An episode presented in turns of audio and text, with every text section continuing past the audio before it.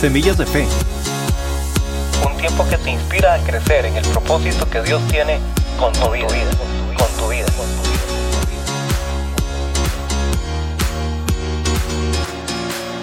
Comenzamos. Hola, qué gusto saludarlos de nuevo. Yo soy Sergio Calvo y esto es Semillas de Fe, esperando que tengan una semana extraordinaria para alcanzar el propósito de Dios en sus vidas. Hoy iniciamos una nueva serie llamada Recargando la Fe.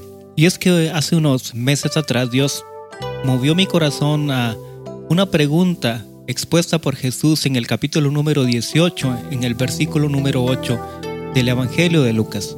Una pregunta planteada ya casi hace dos mil años atrás, pero que en la actualidad yo creo que tiene relevancia para nuestras vidas, para lo que vivimos en ese presente y lo porvenir que pudiésemos experimentar. Sin duda uno de los eventos más trascendentales que aquellos que somos creyentes esperamos es el regreso de nuestro Señor Jesucristo. Y ante ese regreso, ¿de qué forma nos encontrará?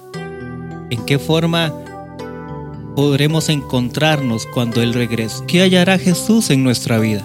En este capítulo 18 de Lucas, Jesús nos expone sobre la necesidad de orar y de clamar ante Dios. Pero a partir del versículo número 9, Jesús nos dice lo siguiente.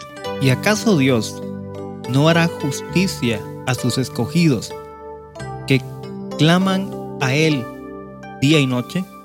¿Se tardará en responderles? Os digo que pronto les hará justicia. Pero cuando venga el Hijo del Hombre, ¿hallará fe en la tierra? Qué interesante pregunta de Jesús. Ya que Jesús no pregunta si va a encontrar dinero, si va a encontrar fama, si va a encontrar tecnología, si va a encontrar ciencia, si va a encontrar mm, amor, si va a encontrar riqueza. Jesús pregunta que si al regreso de él encontraría fe. Y es que para Dios la fe es mucho más importante que cada una de las cosas que pudiésemos alcanzar en esta tierra como fama, dinero, reputación, prestigio. La fe es un elemento vital en lo que Dios espera encontrar en nuestro corazón. Cuando la fe comienza a faltar, en nuestro corazón comienza a aparecer algo llamado incredulidad. La pérdida de la capacidad de creer. La pérdida de la capacidad de confiar y depender de Dios. Y es que esta pregunta de Jesús es tan relevante cuando hoy vemos una sociedad que se aboca al no creer, a dejar de creer en Dios, a dejar de creer en lo que Dios ha dicho, a dejar de confiar en Dios y depender de su propia sabiduría y de sus propias fuerzas. Y es que cuando una persona, ya sea un hombre o una mujer, llega a perder la fe, se vuelve una persona vacía, inclusive duda de su existencia, duda de su propósito, duda de su esperanza, y no nos permite ver lo que Dios tiene para nuestra vida. El escritor del Evangelio o la carta a los Hebreos, en el capítulo 11, en el versículo número 1, nos dice que la fe es la certeza de lo que se espera y la convicción de lo que no se ve. Es un motor de esperanza, es un motor para soñar, para tener convicción de alcanzar aquellas cosas que quizás aún no llegan a mi vida, de soñar por un futuro mejor. Cuando perdemos la fe, perdemos esa capacidad de soñar, perdemos esa capacidad de esperar algo mejor de parte de Dios en nuestro camino.